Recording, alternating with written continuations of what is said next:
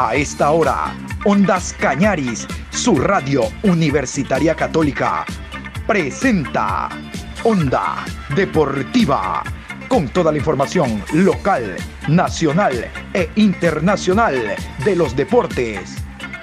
Comenzamos.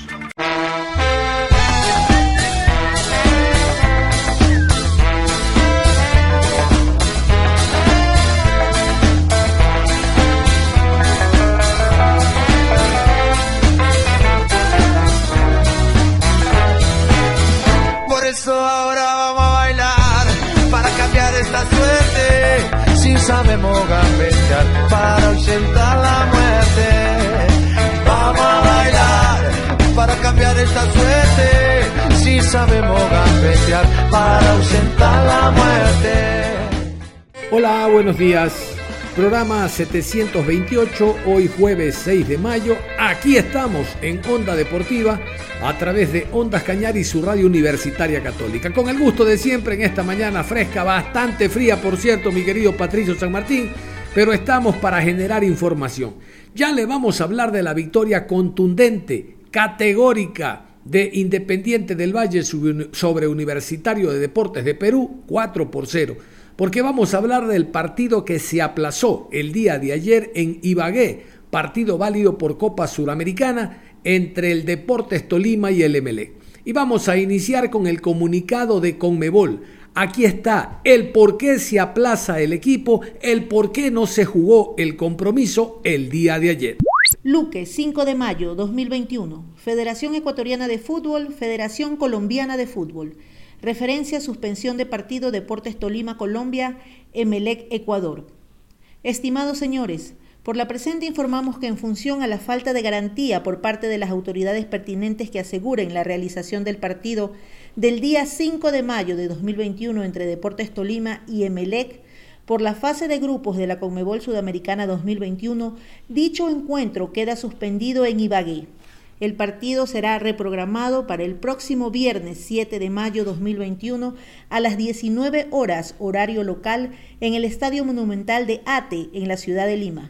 Quedamos a su disposición para cualquier información adicional sobre el asunto. Cordialmente, Gonzalo Belloso, secretario general adjunto de fútbol. Y luego el club local, Deportes Tolima, emite este comunicado en torno a la resolución que había ya dictaminado con Mebol, Confederación Suramericana, del aplazamiento del partido, del desplazamiento del juego a tierras peruanas. El comunicado del Deportes Tolima. Nos permitimos informar que el partido por la tercera fecha en Copa Sudamericana a celebrarse el día de hoy en el Estadio Murillo Toro entre Deportes Tolima y Emelec es aplazado por parte de Conmebol por motivos de orden público. Quedamos a la espera de la nueva agenda por parte de Conmebol para el desarrollo del compromiso. Y todo esto lleva a replantear juego en el fútbol nacional, en el fútbol local, en la Liga Pro. Al Emelec jugar el próximo día viernes, mañana, Está claro de que el clásico del astillero que se debería jugar pasado mañana no se va a realizar. Algo similar cuando se difirió el compromiso entre Universidad Católica e Independiente del Valle, porque el partido de Independiente del Valle gremio de martes se lo pasó para viernes y el sábado había ese choque. Católica e Independiente aún está difirido, aún no tiene fecha. Bueno, vamos con el comunicado de la Liga Pro en torno al difirimiento del compromiso clásico del astillero. Liga Pro informa que, tras la notificación de Conmebol sobre la reprogramación del partido entre Deportes Tolima y Club Sport Emelec por la fecha 3, fase de grupos de la Copa Sudamericana, establecido para el miércoles 5 de mayo de 2021, y en aplicación del reglamento de competiciones de la Liga Pro, el partido correspondiente a la fecha 11, fase 1 de la Liga Pro entre Barcelona y Emelec, que estaba programado para el sábado 8 de mayo, queda postergado. Su nueva programación será comunicada en los próximos días.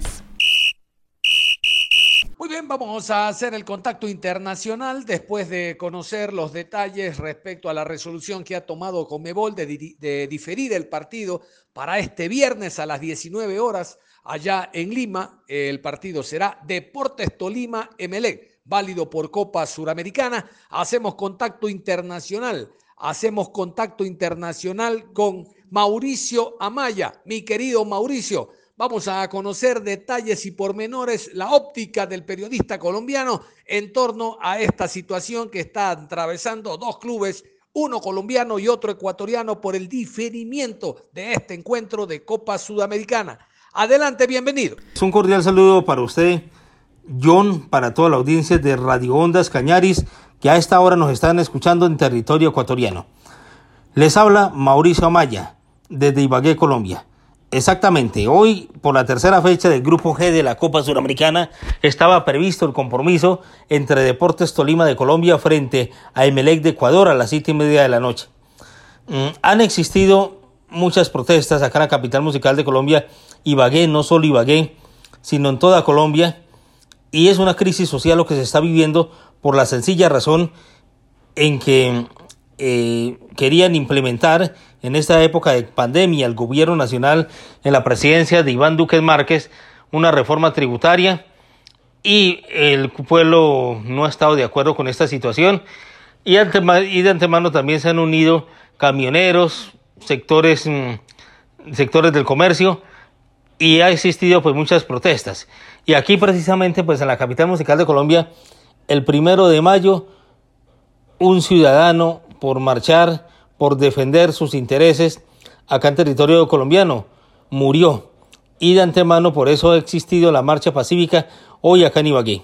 De antemano también una barra que se llama eh, una barra Vinotinto Sur, la Furia Vinotinto Sur de acá de la capital del Deportes Tolima, que ha decidido mandar un comunicado al conjunto de Deportes Tolima para que no se jugara este partido como tal y eso también pues se repercute en las eh, decisiones que también haya tomado la Colmebol, porque no solo la crisis, hablamos de Ibagué, Colombia, es en, en toda Colombia donde ha existido problemas de comunicación por la vía terrestre entre ciudades y diferentes municipios.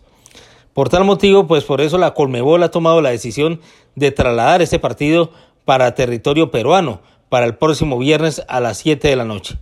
De antemano, mm, no solo fue este partido de Deportes Tolima contra Emelec, también hay otro partido de Copa Libertadores que iba a jugar el Junior de, Barranquilla contra el Fluminense de Brasil, lo trasladan de sede. Eh, otro partido de Atlético Nacional contra Argentino Junior lo manda para, para, Paraguay, que era por la Copa Suramericana. Igual manera, pues la participación de Equidad Seguros de Bogotá, Colombia, permitió que también ese partido se trasladara para territorio paraguayo y son en realidad, si nos ponemos a sumar cinco partidos, ah, Independiente Santa Fe contra River Plate, ese partido se va a jugar también en Paraguay. Si ponemos a ver en esta semana por eh, Colmebol en Copa Suramericana, dos equipos colombianos jugaban Suramericana, tres equipos por Copa Libertadores y todos los trasladaron a otros países. Eh, lo cual indica, y está pues estamos en, en la situación, en la duda, que como en estos momentos la Copa América está para realizarse entre territorio colombiano y Argentina, Argentina pues declina de la posibilidad de ser también una de las sedes de la Copa América y con este problema que se está presentando acá en territorio colombiano. No creemos que se realice la Copa América, porque es sencillamente lo que vemos es lo siguiente. Mm, si no más en estos torneos de Copa Libertadores, Copa Suramericana avalados por la Colmebol, los desplazamientos de los equipos que es para durar tres días y mire que ha existido problemas para que se efectúen los partidos, no me quiero imaginar con este con esta situación social o esta crisis social que se está viviendo acá en Colombia de poderse efectuar la Copa América. Pienso que en este momento Colombia no está capacitado para hacer pues, la, Copa América. Ese pues ha sido el motivo por el cual pues se ha aplazado, se ha ido para territorio peruano el partido entre el conjunto Vinotinto y Oro, Deportes Tolima y el conjunto de Emelec de Ecuador, todo por el orden social y hay un problema de vías, de carreteras y entre otras cosas. Hoy por las eh, calles de Divagué, pues eh, no solo pues ha existido protestas, sino eso ha permitido para que mucho vandalismo se haga presente y para que saqueen los principales negocios y por eso pues ha aumentado la inseguridad. Esto ha sido todo compañeros. Ha pasado la información de Divagué Colombia con Mauricio Amaya. Siga usted, John, con más información. Y muchas gracias por esta invitación a través de Radio Ondas Cañaris, acá en territorio ecuatoriano. Y seguimos realmente en contacto. Muchas gracias, colega. Y vamos a meternos al partido que el día de ayer ganó Independiente del Valle, cuatro tantos por cero a Universitario de Deportes de Perú. Independiente todavía está con en racha, todavía está con ganas, todavía tiene opciones de pelear el cupo a la siguiente fase en este grupo donde Palmeiras es el deslotado. Pero vamos a ver cómo le va Independiente jugando visitante allá en Argentina cuando le toque enfrentar a Defensa y Justicia. Ya Palmeiras ganó en, esa, en ese territorio 2 por 1, entonces la cosa no es difícil, no es imposible. Independiente del Valle ha demostrado en otros tiempos cómo se juega visitante. Por lo tanto, todos vamos a augurar de que los Rayados del Valle rediten lo hecho hace muy poco a nivel de Copa Libertadores, ahora nuevamente en el plano internacional. Vamos a, a continuación a destacar lo que hizo el conjunto a lo largo de los 90 minutos, porque fue una victoria justa, merecida y mejora en alguna medida gol diferencia, tomando en cuenta que se perdió por 5 a 0 ante el Palmeiras allá en Brasil. Y vamos con la alineación del cuadro local. El conjunto de Independiente del Valle, los dirigidos por Renato Paiva, los Rayados del Valle, llámelo como quiera, alineó de la siguiente manera. Ramírez, Landazuri, Pacho, Segovia, Cheme, Vite, Pellerano, Farabelli, Caicedo, Murillo y Escobar. El equipo de Universitario, los Cremas, el conjunto que dirige Ángel David Comiso, alineó así. Estos fueron los 11 de los peruanos. Carballo, Chávez, Alonso, Quina, Corso, Torres, Alfajeme, Barreto, Quintero, Urruti y Valera. Y el primer tiempo se tornaba duro y difícil. Realmente el equipo del Independiente dominaba las acciones, pero no tenía claridad a la hora de definir. Y hemos visto otros encuentros del mismo Independiente jugando como local cometer errores en cuanto a la definición. Recuerden ustedes el Nacional Uruguayo, el conjunto del bolso, como se lo conoce al equipo Charrúa, realmente dominó todo el compromiso independiente del Valle, no pudo anotar y en la vuelta ganó el Nacional y siguió eh, clasificado a cuartos de final de la Libertadores. El año pasado nomás. ¿Quieren un, un, recuerdo más fresco? Bueno, Independiente del Valle enfrentando a Defensa y Justicia este año en el mismo grupo de la Libertadores. Ahora parecía que la cosa iba a ser similar, pero no. Cerrando los primeros 45 minutos llegó el gol del equipo de Independiente. Vamos a continuación con el relato de los colegas y amigos de Radio Ovación de Perú. Sigue el fútbol. Resta 15 segundos y se acaba la primera parte. Atención en el estadio Rodrigo Paz Delgado. En Quito, Ecuador. Ataque independiente. La bola que está por izquierda. Cuidado. Va para Pellerano. Se mete con todo. Dispara largo. Gol. Gol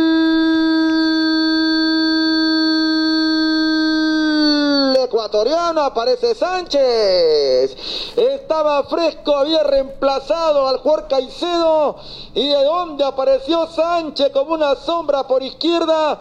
Y simplemente coloca saliendo Carvalho con distancia porque no pudo manotear. Y en el fondo por izquierda Chávez pone el primero ante tanta, ante tanta tensión. La, defensa universitaria de Deportes buscando alejar todo. Y ahí termina todo. Con gol de Sánchez rompe el bloque defensivo Crema, ya aparece Sánchez por el primero para el cuadro del Independiente del Valle, ya al término del primer tiempo. Gol ecuatoriano, gol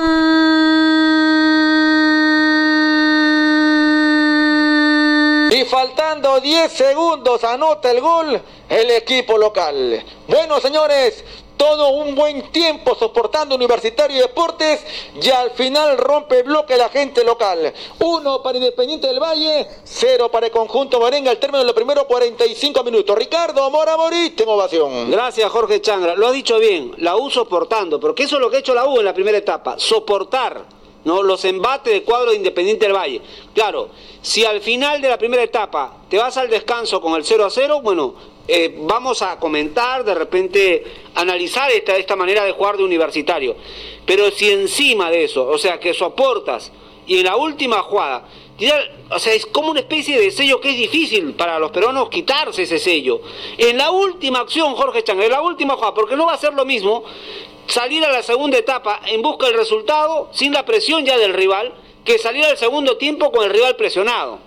Pero, no sé, una vez más, creo que el esfuerzo que hizo, ha hecho la U para, para correr en esta primera etapa, para soportar el 0 a 0, al final se va al tacho con esta última acción donde lo agarran medio a contrapié, ¿no? Retrocediendo de espalda al jugador Chávez. Una buena pelota eh, que le ponen a este Jorge Sánchez que ingresó en la segunda en esta en esta primera etapa producto de la lesión de Caicedo y se hace presente en el marcador, no puede hacer nada. El remate va hacia la mano izquierda con mucho grado de dificultad, no pudo hacer nada Carvalho, que era hasta el momento la figura del partido. Sin embargo, ya está ganando Independiente del Valle en un partido, reiteramos, donde ha sido el cuadro ecuatoriano el que ha mandado en la cancha.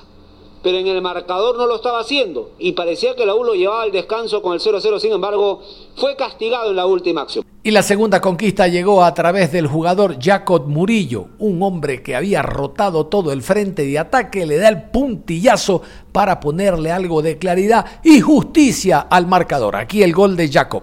Se encuentra sin salir de casa en bombera.com.p. Se va para la pelota Hurtado. Juega para Murillo. Va a pegar abajo. Gol. Gol ecuatoriano. Gol ecuatoriano, gol independiente, se metió hurtado por derecha. Hace rato hacía daño por esa banda. Espera Murillo, más y decía más cargoso este Murillo. Y este señor la nota el segundo. Pone el segundo independiente sobre Universitario. Murillo pone el 2 a 0. Gol. reclamaban una, una mano que no para mí no existe la mano, no existe la mano.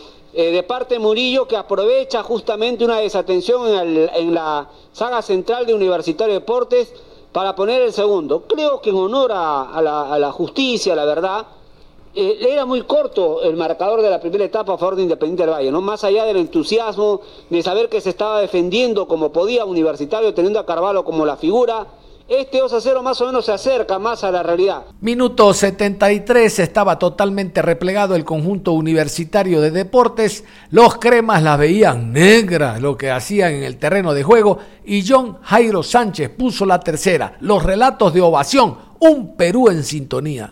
Va tomando el conjunto local. Gana 2 a 0 la bola que está en la pie Hurtado. Arranca con toda atención capitán Pellerano. Busca Farabelli. La bola por izquierda para Vite. Mete el disparo. Gol. Gol ecuatoriano. Gol ecuatoriano y pone el tercero el conjunto Independiente del Valle. Atención, se replegó mucho Universitario de Deportes, dejando la marca en la media cancha y llega el número 7 Sánchez y pone otra vez. Atención, el tercero anota y el tercero para el conjunto de Independiente del Valle. Se pone el partido ahora 3 a 0. ¡Gol! Cierto que la U está poniendo más hombres para la marca. Lo que sucede es que en la U ya el cansancio es muy pronunciado. Una jugada que le inician por derecha, la terminan por izquierda, pero con una libertad para mover la pelota a la gente independiente del Valle. ¿no? Aparece Vite, saca el remate a media altura, el arquero no puede hacer absolutamente nada. No es responsabilidad de Carvalho, es un remate bien direccionado. Michel Dancourt. bueno, que la uno lo compite, ¿no? no lo compiten en el trámite, en el resultado, en la intensidad. Eh, minuto 1 hasta el minuto 73, Ricardo, que va el partido disputado, todo ha sido de un solo lado, parece un plano inclinado, ¿no es cierto? Eh, eh, que termina en el arco de Carvalho, evidentemente todas las pelotas terminan ahí. Hay una libertad de acción en la gente ecuatoriana, Ricardo, porque ya la U se quedó sin piernas y la tibia marca el primer tiempo no existe. La verdad que el 3 a 0 duele bastante por el fútbol penal para la U, Ricardo, pero nadie puede decir que sea un resultado exagerado. Muy mal la U, pésimo partido del equipo Crema y creo que el Independiente del Valle gana con comodidad, incluso le gana por momentos a unos lujos, Ricardo. Y la cuarta conquista y última del compromiso fue de Cristian Ortiz. A este le dicen Titi. Tenía un pasado en el fútbol peruano, lo solfateó, lo conoció y anotó. Aquí el gol de Cristian Ortiz y el comentario y el relato de los colegas peruanos de ovación. Todos, la bola por izquierda, peligro. Ante el público, elige el mejor del campo de juego. La bola arriba, cuidado. Ataca al y para abajo. Ortiz, gol. Gol ecuatoriano. Llega el cuarto por izquierda. Un portón crema abierto y entrando como Pedro en su casa. El Tití Ortiz, que conoce mucho a la U, le anota al conjunto peruano y pone el cuarto para el conjunto independiente del Valle, jugando a buen ritmo y nos está goleando 4 a 0. 4 a 0 llega el gol del Tití Ortiz. Gol. Bueno, decíamos que el partido le estaba quedando grande a Universitario y hablábamos del tiempo que parecía una eternidad, porque la verdad que la U ni ataca bien ni defiende bien. Eso era cuando estaba 2 a 0 y lo comentamos con Michel. Ahora van 4 a 0 y todavía falta algo más que recorrer en este partido. Michel Lancourt, pero las facilidades, la manera como entra la gente de Independiente del Valle, la forma como se hace de las bandas, la manera como gana un jugador, no tan alto incluso, porque estamos hablando de este jugador Ortiz, que es un jugador pequeño, o sea, la manera como ocupan los espacios vacíos. Defensivamente, mal Universitario Deportes. Te escucho, Michel. Claro, claro, Titi Ortiz es pasado en el fútbol peruano, ¿no? Y que antes había fallado un gol increíble, la pelota pasó muy, muy cercana a Carvalho. Ahora, Ricardo, lo peor de todo es que tú dices van 4-0, es un resultado categórico, contundente, demasiado amplio. Y de repente, Ricardo, ni siquiera ese 4-0 se ajusta a lo que se ha visto, porque el equipo local ha, ha dispuesto, Ricardo, de innumerables posibilidades de gol. La verdad que la U ha sido muy triste en el jugador, Ricardo. Y vamos a la rueda de prensa. La rueda de prensa post partido tuvo como protagonista a uno de los mejores jugadores del encuentro. Realmente cuando se gana por goleada, todos juegan bien, pero hay jugadores que destacan más que otros. Es el caso de Anthony Landazuri. Lo conocimos como lateral izquierdo juvenil cuando había la posibilidad de que actúe un juvenil hace muchos años por obligación. Ahora puede actuar de lateral derecho, de central por derecha, de central por izquierda o de lateral por izquierda. Es un todoterreno en defensa. Landazuri y sus expresiones con presencia de Ondas Cañares. Pues la verdad siempre nos esperamos bastante del rival y sí, sí nos dieron mucha pelea el, equipo peruano y la verdad supimos controlar los ataques y pudimos hacer daño también, que es lo que queríamos. ¿Cómo encarar los tres últimos partidos de la Copa? Uno de local y dos de visita. ¿Siguen en carrera pensando en cosas grandes? Bueno, la mentalidad de nosotros es poder clasificar, lograr obtener todos los puntos que podamos y a lograr hacer lo que más podamos, que es conseguir clasificar. ¿Qué les motivó a los centrales a asumir un poco más de riesgo y sumarse al ataque en varias ocasiones? Bueno, creo que el profe tiene una idea de juego. Supimos aprovechar esas oportunidades que nos daban para poder progresar, fijar y como nos dicen, jugar con pared, que es lo que hicimos y pudimos anotar.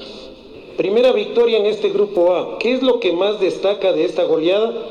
¿Y cómo ve el panorama con respecto a Liga Pro y la fase de grupos? Bueno, creo que nosotros estamos trabajando para las dos cosas y enfocarnos en lo que se viene primero. Creo que primero también hay que enfocarse en, lo que es la Liga Pro para poder clasificar a otra Libertadores, pero tampoco dejar de lado la Libertadores que estamos jugando ahora. ¿Cómo se fue estructurando la goleada para, para este partido de hoy? Bueno, eh, analizamos al equipo rival, vimos dónde tenían las debilidades ellos y pudimos aprovechar con paredes, llegando a los espacios y así pudimos anotar de la mejor manera. Eh, John Leicester y Drobo, felicitaciones, gran partido. Esta victoria los mete nuevamente a pelear la clasificación. ¿Y cuán decisivo será lograr un triunfo ante Defensa y Justicia allá en la Argentina? Bueno, sabemos que es un rival muy difícil, pero tampoco que es imposible de vencer y vamos a ir a dar lo, lo mejor de nosotros y tratar de ganar. ¿Qué balance le deja estas primeras tres fechas en la fase de grupos para poder corregir o mejorar en las próximas jornadas de la Libertadores? Bueno, dependiendo de los partidos, sabemos que cada día hay que mejorar y toca ver los, los demás partidos que vienen para poder así afrontarlo. ¿Está conforme con el resultado o cree que debieron ganar con más goles debido a la gran cantidad de oportunidades que tuvieron? Eh, conforme no, pero sí estamos tranquilos de que pudimos hacer la mayoría de goles que hicimos, pero estamos también necesitando de goles y para eso trabajamos. Nuevamente el asistente técnico Juan Martínez fue el encargado de ir a rueda de prensa en representación de Renato Paiva y contestar las preguntas de los distintos medios de comunicación, entre ellos la presencia de Ondas Cañaris. Escuchemos. A ver, nosotros creemos que el partido siempre va a tener un nivel de complejidad y dificultad y hay un rival al frente que te pone difícil el partido por lo tanto no es de entrar a la cancha y simplemente decir profundidad y generar situaciones de gol. Los partidos hay que trabajarlo, a veces te entran, los goles al inicio, a veces te entran como hoy al final del primer tiempo y eso permite que la dinámica del juego comience a tornarse más favorable para un equipo o para otro. Profesor Juan Martínez, teniendo en cuenta que en los dos partidos previos Universitario había recibido seis goles en total, ¿Sospechó en algún momento que el partido de hoy podría terminar en goleada o le sorprendió la poca exigencia del rival? No, eh, creo que primero es el mérito del cuerpo técnico que analizó muy bien al rival. Después, lo primero que se propone el equipo siempre es ganar, obviamente, desde nuestro estilo y de nuestra, desde nuestra forma y a partir de ahí, si se da un resultado como el de hoy, bienvenido, pero el tema es no traicionarnos y siempre tratar de poner el mismo estilo de juego. ¿Qué lectura saca usted de estos 90 minutos y cómo analiza el horario que se viene? Primero enfrentando ahora a Liga de Quito por el torneo local y luego la continuación de la Libertadores. Creo que es la dinámica justamente que el el equipo busca constantemente. Creo que pudimos ser así de contundentes debido a que el equipo se fue convenciendo, digamos, del estilo y de lo que veníamos proponiendo. Y con respecto al calendario, eh, son partidos duros, los dos con Liga, con Palmeiras, pero para estar ahí en la cima y ser competitivos, el club está preparado para competir, sea con quien sean los partidos. ¿Cómo enfrentar ahora a Palmeiras teniendo como ventaja la localía? Bueno, creo que cualquiera que ve los partidos de Independiente se da cuenta que aquí hay una idea muy clara y una filosofía de juego, por lo tanto Siempre que se enfrenta a rivales, eh, el cuerpo técnico estudia al equipo rival para ver por dónde un poco va a tratar de trabajar el partido, pero por detrás está todo lo que se ha venido trabajando estos últimos cuatro o cinco meses. Y eso es sobre todo lo que se va a ver en el campo de juego. Palmeiras es un rival que tiene su poderío, pero nosotros también tenemos nuestras herramientas. ¿Qué destaca de los jugadores jóvenes como Hurtado, Pacho y Vite, que hoy fueron parte del once titular? Bueno, nosotros destacamos sobre todo la valentía que tienen esos jugadores de adaptarse rápidamente al fútbol profesional, de acoplarse a un primer equipo, de acoplarse a un cuerpo técnico nuevo, en este caso comandado por Renato. Y después, obviamente, que el entorno les ayuda a ellos a favorecer, a que se favorezcan sus virtudes, a que su talento cada vez se consolide más y que los cuerpos técnicos sigan apostando por jugadores jóvenes que van a salir de Independiente. John Hidrobo, Radio Ondas Cañaris. El marcador fue abultado. Esto les permite mejorar su gol diferencia. Después de esta victoria, ¿considera usted que el equipo volvió a mostrar el nivel que nos tenía acostumbrados en torneos internacionales? Em, bueno, creo que Independiente ha tratado tanto con Defensa y Justicia y con Palmeiras de no hacer una propuesta o no hacer un partido, digamos, mediocre desde la propuesta, sino Independiente siempre ha tratado de proponer, desde ser los, los dominadores del balón, desde ser los que proponemos desde la posesión del balón. Hay partidos en los que te salen bien las cosas, hay partidos en los que no y sobre eso se sigue trabajando pero Independiente en sí como club trata de trabajar, digamos, de esa manera, ya sea Palmeiras, Defensa y Justicia o Universitario. Cerramos la información deportiva a esta hora de la mañana. Los invitamos en la tarde a continuar con mucho más. En la tarde, después de las 13 horas con 30, vamos a meternos de a poco a lo que será la nueva fecha de campeonato. Mañana, recuerden, 19 horas, Macará Deportivo Cuenca. Eso y más lo tendremos en la tarde. Mientras tanto, usted continúa en sintonía de Ondas Cañaris, su radio universitaria católica.